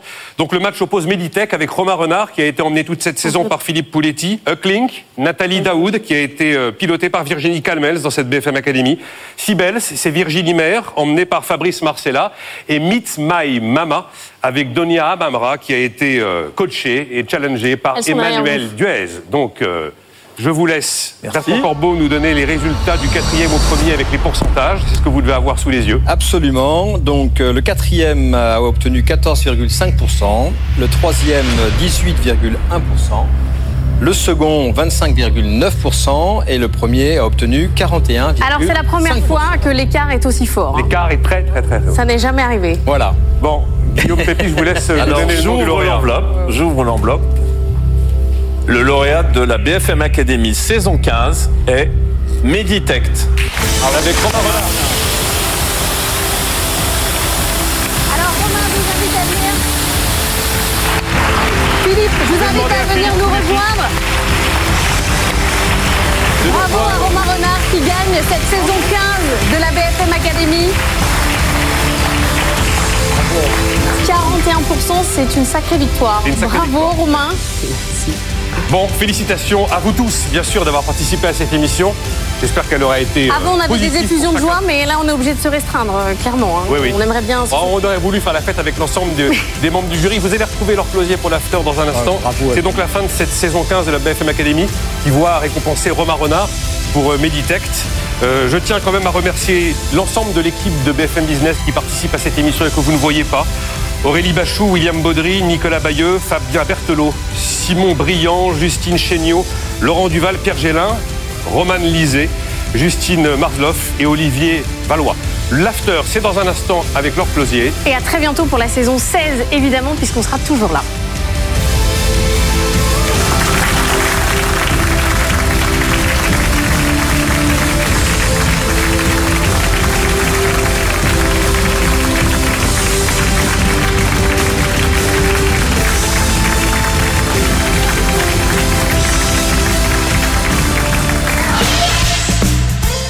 BFM Academy. Désormais, il n'en reste qu'un.